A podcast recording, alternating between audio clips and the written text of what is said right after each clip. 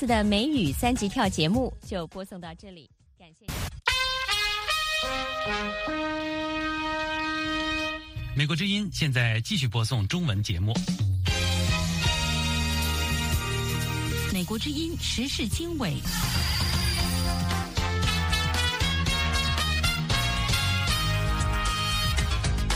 各位听众朋友好，欢迎收听《美国之音时事经纬》，我是陆洋，从美国首都华盛顿为您播报。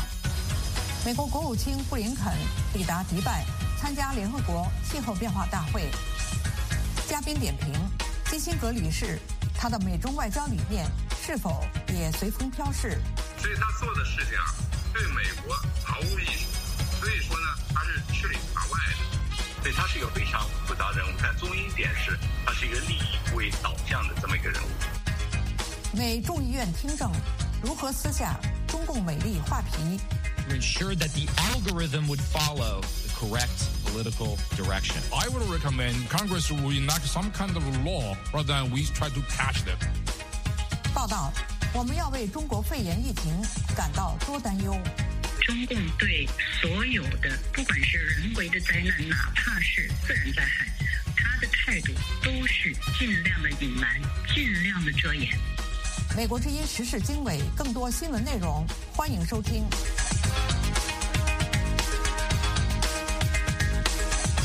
美国之音时事经纬节目的开始，请宇宙分享热点新闻简讯。好，陆阳。首先，我们关注美国政府动态。美国国会众议院十二月一号以三百一十一票比一百一十四票同意将来自纽约的共和党众议员乔治·桑托斯驱逐出国会。桑托斯成为美国国会历史上被驱逐的第六位众议员。桑托斯此前面临多项犯罪指控和道德争议。与此同时，美国国务卿布林肯十二月一号抵达迪拜参加第二十八届。联合国气候变化大会在星期四十一月三十号于迪拜举行的第二十八届联合国气候大会上，科学家们警告说，世界正在走向不可逆转，而且可能发生灾难性的气候变化。我们来看，匈牙利总理维克多·奥尔班十二月一号说，乌克兰目前加入欧盟时机还不成熟，匈牙利不会支持欧盟现在启动有关乌克兰加入申请的谈判。奥尔班说，这并不符合很多成员国的利益，当然也不符合匈牙利的利益。我们敢于表达这样的立场，无论面临多大的压力。欧盟委员会上个月提议，在十二月中旬召开的欧盟成员国首脑会议上，正式启动有关乌克兰成员资格的讨论。在另外一方面，乌克兰总统弗拉基米尔·泽连斯基十一月三十号在东北部哈尔科夫地区视察前线，他走访了当地的库比扬斯克镇，并且向驻守在那里的乌军作战人员颁发了勋章。泽连斯基说：“我知道你们每天都有战友阵亡，我们都知道这是一个人能够付出的最高代价。”现在我们来关注南中国海。菲律宾在南中国海存在主权争议的铁质岛上新建了一个海岸警卫队观察站，以便监控中国舰船在这一争议海域的行动。菲律宾把铁质岛称为泰格阿萨岛，它位于中国所说的中叶群岛的东部。在中国话语中，中叶岛往往也包括铁质岛，而铁质岛是菲律宾在南中国海占领的九个岛礁中最大的一个岛。接下来，路透社星期五发表一篇独家报道说，多种消息来源显示，尽管台湾总统蔡英文和其他官员一再警告北京不要干预台湾选举，但是中国政府依然出手干预，其规模和力度都超过以往。一名调查中国动向的台湾安全官员向路透社表示，台湾的安全机构过去一个月调查了四百多起对中国的组团访问，而且率团访问的人通常是在台湾选举中被称为“庄脚”的村里长和民代。台湾的安全机构认为，这些前往大陆访问的台湾代表团在住宿、交通和餐饮方面都享有非常大的优惠，受到中共国台办在各地办公室的补助。路透社曾经联络北京的国台办，寻求对此事的评论，但是没有收到回应。最后。尼泊尔第一对同性恋伴侣玛雅古龙和苏伦德拉潘迪，这个星期在首都加德满都以西的一个村镇市政局登记结婚。潘迪是男性。他说：“我们终于获得了法律承认。”古龙是出生时为男性的跨性别女子。他说：“我们会继续为同性恋婚姻权利努力。”今年早些时候，尼泊尔最高法院发布了临时命令，使得同性婚姻成为可能。陆阳，感谢宇宙分享热点新闻简讯。了解更多新闻内容和深度报道，请登录美国之音中文网 voa chinese 点 com。休息一下，志远与您分享美国之音记者薛小山的报道：中国人最后的老朋友、魔鬼代言人基辛格逝世，中国人对他褒贬两极。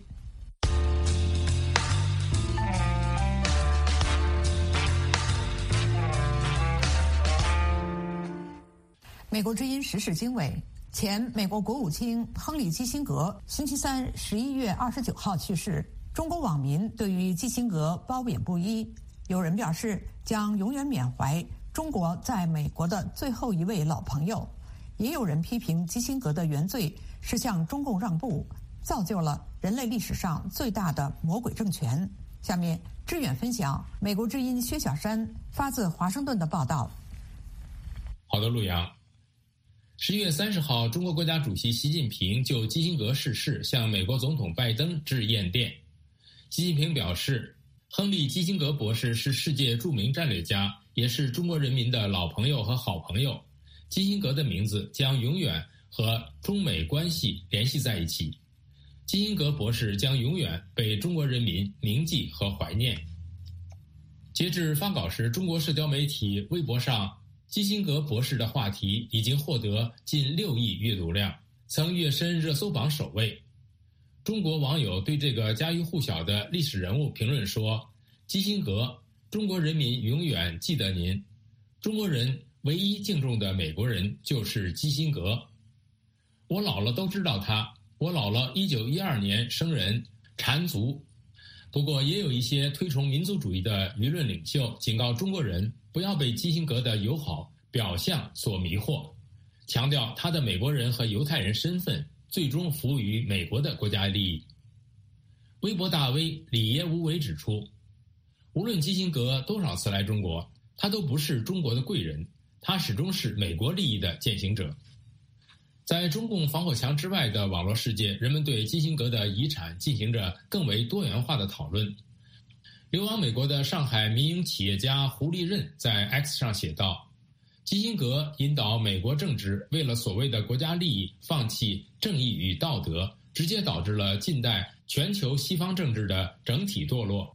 用‘魔鬼代言人’来形容基辛格一点都不为过。”中国新闻周刊二十九号刊文援引前外交官廉政宝的回忆披露，时任总理周恩来后来在讲解中美联合公报时谈到。其中关键的一句话：“台湾是中国的一部分”，就是由基辛格贡献的。陆阳，感谢志远分享美国之音薛小山发自华盛顿的报道。中国人最后的老朋友、魔鬼代言人基辛格逝世，中国人对他褒贬两极。接下来与您分享嘉宾点评：基辛格离世，他的美中外交理念是否也随风飘逝？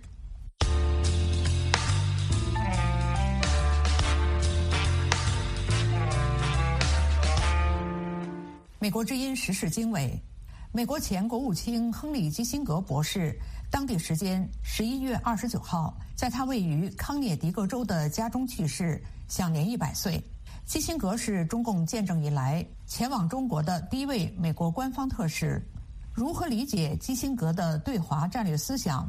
有些人会把它总结为亲中或者亲共，也有些人认为没有这么简单。基辛格某种程度上也想改变中共，只是没有他设想的那么成功。那么，基辛格想要打造一个什么样的美中关系呢？美国欧道明大学国际商学院教授李少民博士告诉《美国之音》：“我只做一个中关心中美关系的 学者的角度看他对这个美中关系有什么影响啊？他真正的影响还真不是他在当美国官员的时候，而恰恰是他。”当完官员，利用官员的资本做自己的资金生意，他就是在国家领导人之间斡旋，对吧？那么好了，民主国家和民主国家打交道用不用他？因为民主国家之间有外交部，沟通是平等公开的，没有必要通过一个商人。那么独裁国家和独裁国家之间的关系用不用他？那可能会用一点，但也不会很多。那么，因为毕竟他是一个民主，美国这个大民主国家的一个前官员，不是独裁国家。那么，在民主国家和独裁国家之间打交道的时候啊，那他的这个就大有用武之地了。他希望这些国家之间有矛盾，他可以从中斡旋，两边讨好，两边赚钱。当然，他又不希望矛盾搞大，发生战争，这对他赚钱不利。同时，他希望美国强大。为什么美国强大，他就有说话的能力，对吧？他在这个打打交的过程中，他有没有帮助任何独裁国家去转型成为民主国家？完全没有。他通常是哄骗民主国家去适应独裁国家。那这样做呢，独裁国家，比如中国啊，是非常喜欢他的。美国是民主制度，美国宽容他，容忍他。而他恰恰利用了美国这种容忍啊，去讨好中国，所以他做的事情啊，对美国毫无益处。所以说呢，他是吃里扒外的。你从上就可以看见，他对中国中美这个现状就是就是维持现状啊，随性主义。那为了自己的利益，呃，讲好中国故故事是吧？他就是这样。对，还要强调，他确实是想让美国强大，因为他深知啊，共产中国比美国强大的后果非常可怕，而且那时候。中共就不再需要他了，他也没法赚钱了。对于基辛格的评价非常两极化，有人认为他是一个有理念的大战略家，也有人认为他只是一个投机分子。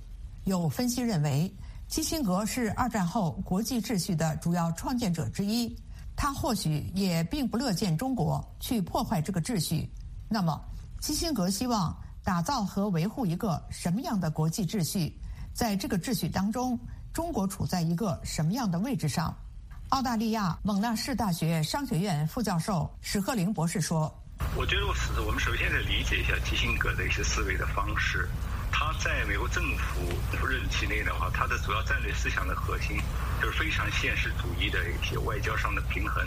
那么用一般老百姓明白的话来讲的话，他的战略思想就是拉一派打一派。”按照他的想法的话，可以减少美国在国际舞台上的压力，所以他在一九七年秘密访华为尼克松呃访华打前站的时候，就是基于这样的战略思考啊，因为当时美国是深陷越战，最主要的对手还是苏联，所以为了防止中国和苏联结盟的话，他是觉察到中苏之间有矛盾，所以他凭着他的呃在政府当中的位置的话，说服了总统。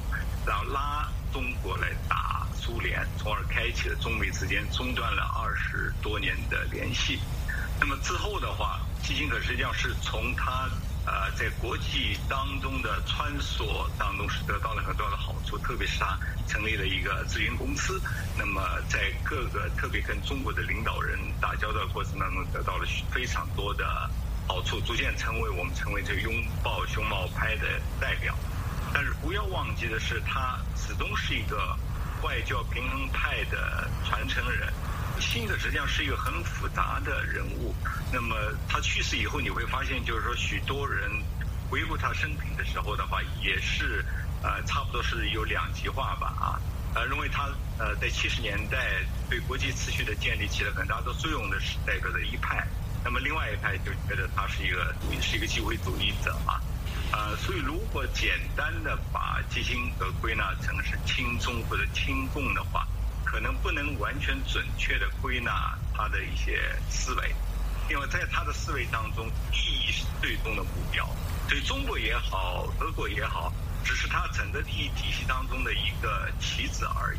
所以说，在他的体系当中，中国属于处于什么样的位置？如果中国的强大能够使他的利益得到好处的话，他就会说服其他的国家来帮助中国。那么，如果中国的强大对他所帮助建立的世界秩序进行挑战的话，那么他很可能对中国就会变得非常的不一样啊。所以，他是一个非常复杂人物。但中心点是，他是一个利益为导向的这么一个人物。以上是美国欧道明大学国际商学院教授李少民博士。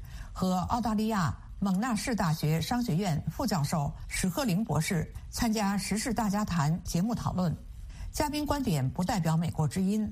美国之音《时事大家谈》节目围绕重大事件、热点问题、区域冲突以及中国内政外交的重要方面，邀请专家和听众观众进行现场对话和讨论，利用这个平台自由交换看法，探索事实。了解更多新闻内容，请登录美国之音中文网 voa chinese 点 com。接下来，宇宙分享美国之音报道：美众议院听证如何撕下中共美丽画皮。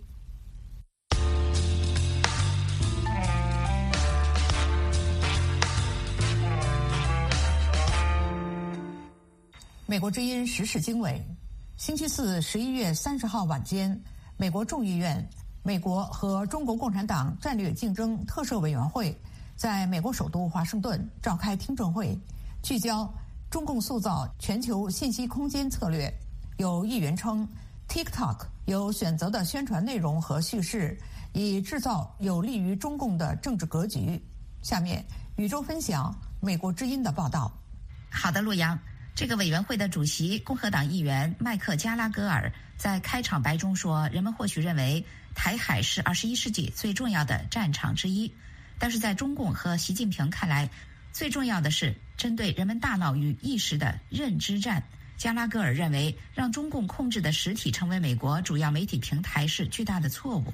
ByteDance's editor-in-chief and the secretary of ByteDance's CCP committee vowed to ensure that the algorithm would follow the correct political direction.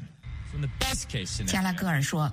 字节跳动主编和党委书记誓言要确保算法遵循正确的政治方向，所以在最好的情况下，TikTok 是中国共产党的间谍软件。这就是为什么如此多的州和国家政府禁止在官方手机上使用它。但是在最坏的情况下，TikTok 可能是有史以来最大的恶意影响行动，允许中共控制的实体成为占主导地位的媒体平台。这就像在一九六二年古巴导弹危机最严重。的时刻，我们允许俄罗斯《真理报》和克格勃收购美国的《纽约时报》、《华盛顿邮报》、美国广播公司 ABC 和全国广播公司 NBC。国会必须紧急行动，阻止中共夺取制高点。Congress must act with urgency to prevent the CCP from seizing the high ground. 给其作证的哈德逊研究所中国中心主任于茂春指出。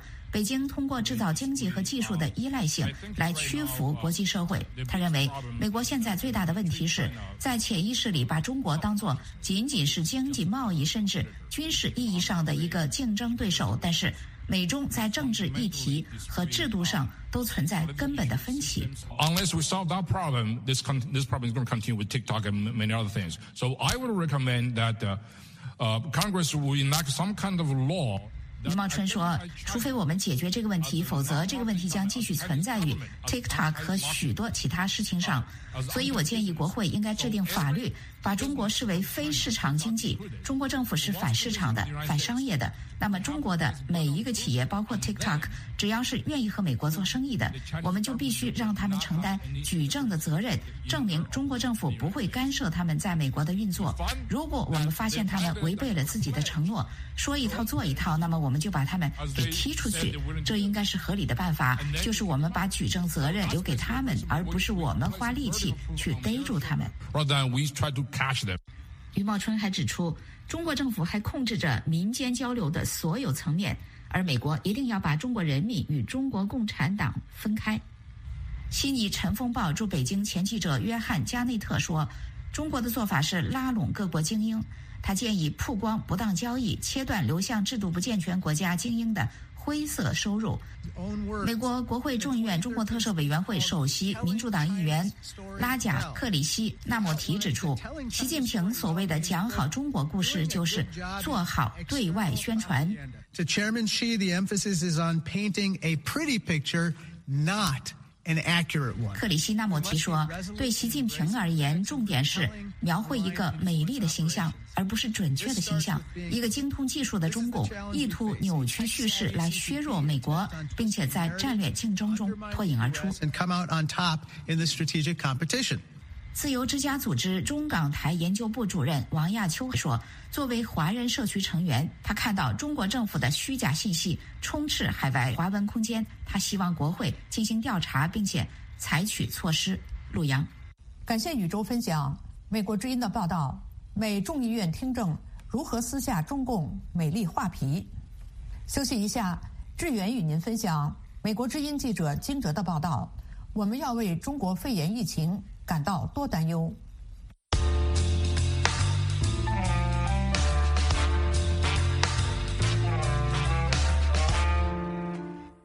美国之音时事经纬：中国在过去几个星期再度爆发肺炎流行，中国北方地区多个城市儿童肺炎病例猛增，医院人满为患。中国政府再度向民众释放可防可控的宣传，但是中国民众和国际社会。早就难以相信中国政府的宣传，因此我们要为中国肺炎疫情感到多担忧。这个议题本身便可能成为一个富有中国特色的国际问题、政治问题和医学问题。下面，志远分享美国之音记者金哲发自华盛顿的报道。好的，陆阳，金哲的报道说，在这次肺炎疫情到来之际，中共当局似乎没有采取强力的封口措施。中国的社交媒体上可以看到，中国公众发布的文字和图片，诉说和显示北京和辽宁等地医院就诊儿童人满为患，这种现象应当如何看？在加拿大的作家和中国观察家盛雪看来，外界对眼下中国正在发生的肺炎疫情还是有很多未解之谜。盛雪说。中共对所有的不管是人为的灾难，哪怕是自然灾害，他的态度都是尽量的隐瞒，尽量的遮掩。那么，如果是实在不能隐瞒、不能遮掩的时候呢，他也会给出他们认为对他的政权，呃，伤害影响最小的一种一种说法。实际上，我们已经经历了很多类似的情况，比如说在 SARS 期间啊，当 SARS 爆发的时候，那中国政府也是尽了最大的努力，不是去赶紧处理，不是去赶紧的警告民众，或者是用他的这个医疗资源，而是想尽了办法去封口。盛雪还表示，在2002年年底，中共隐瞒 SARS 疫情导致疫情扩散，全世界受害，加拿大也死了四十多人。世人以为中共政权会接受一些教训，但没想到到了二零一九年来了新型冠状病毒疫情，中共当局非但没有接受教训，反而是变本加厉封锁信息，酿成了全世界百年未遇的瘟疫大流行。对于这一次中共当局在信息封锁方面的不同举措。盛雪认为，中共任意剥夺公众知情权的心态没有丝毫的改变，其手法的改变也只是为了他自己的方便。盛雪说：“那这一次中共他的舆论上，他不可能像两千一九年年底到二零二零年年初用那么，嗯，用那么直接强，就是用那么直接暴力的手段，是因为。”他当时的那个手段也给他带来了相当多的在国际上的批评，这种负面的影响。那么现在呢，他想先用一种比较柔性的手段，就是能压就压，能控就控。对中共操控信息流通的能力，盛雪表示，人们应当知道，中共当局对他所在意的信息可以控制到密不透风。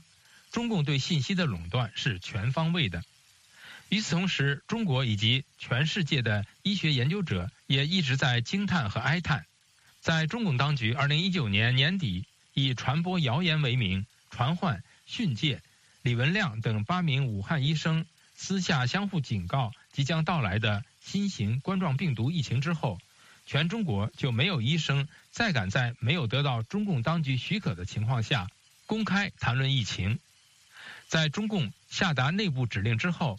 中国研究新型冠状病毒疫情起源的学者与外国同行的合作研究就全部中断，至今没有恢复。陆阳，感谢志远分享美国之音记者金哲的报道。我们要为中国肺炎疫情感到多担忧。节目的最后为您播出美国热搜节目主持人齐笑天的报道：春节逼近，中国农民工。回不去了。二零二二年十一月底，中国大陆的很多年轻人走上了街头，和平且勇敢地表达出自己对于新冠防疫政策的想法和主张。白纸运动就这样发生了。集会现场发生了些什么？我是被很多警察那样架着，然后拖到一小巷子里面，就一个人甚至勒着我脖子，勒得巨紧，就没有办法呼吸那种。我说太紧，我无法呼吸，他就打我的头，开始拳打脚踢了。街头的年轻人在思考什么？但我频频的回头，我看着还在那里集会的人群，我在想，我们做完了这件事情会导致什么后果吗？我对未来会发生的事情非常担心。被拘捕的年轻人后来经历了些什么？我总是感觉他们在想给我加一个罪名，什么分裂国家、颠覆国家政权这种。他们一直在问你跟境外的关系什么，把我往那边去带。欢迎收听美国之音出品的播客节目《岳阳电话》，我是吴阳。美国之音时事经纬，离农历新年还有两个多月，倒闭、裁员和失业已经形成了农民工提前返乡的三大潮流。然而，返回农村的农家子弟们发现，乡村已经是他们回不去的故乡。请听齐笑天主持的《美国热搜》节目选播。《纽约时报》的专栏作家袁立利用他的不明白博客采访了一些农民工，记录了他们既融不进城市，也回不了故乡的游离状态。文章中说，十年前，当张先生离开西北农村到大城市做电焊工的时候，工作机会有很多，他每天能赚三四百元，还能设法把大部分都存起来。但今年他还没找到任何电焊工作，村里的情况也好不了多少。张先生的家人在一块小地上种玉米，每年收入约一千四百元。他的父亲在北京做农民工，母亲失业了，目前正在找工作。二十八岁的张先生尚未结婚，也不打算要孩子。他说：“太远就不敢想，眼前就是挣点钱嘛。”他说：“如果找不到工作，他很快就会回老家。如今形势艰难，工作愈发难找。中国社会福利极其薄弱的约三亿农民工几乎失去了退路。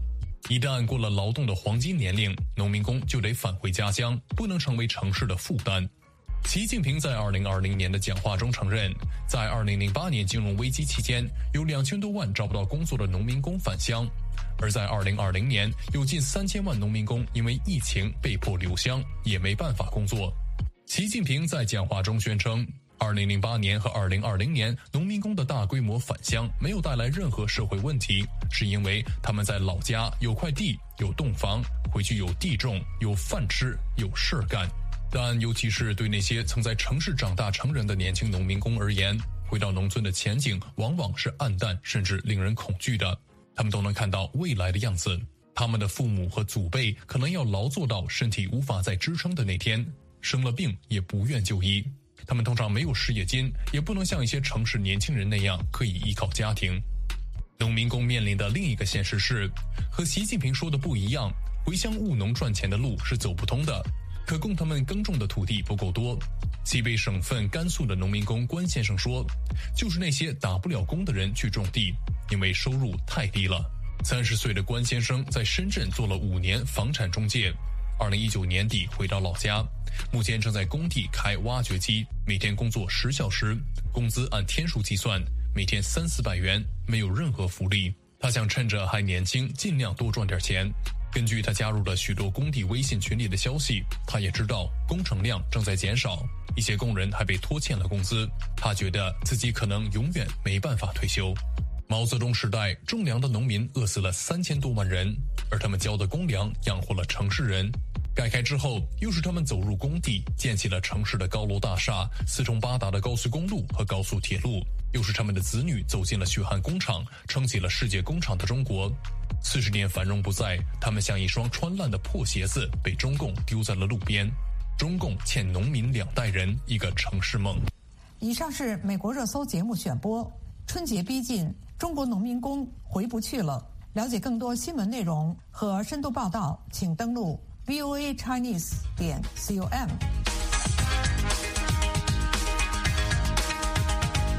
听众朋友，今天的时事经纬节目就播送到这里。感谢您的收听。这次节目的编辑是宇宙，导播是志远，我是陆阳。我们下次节目时间再会。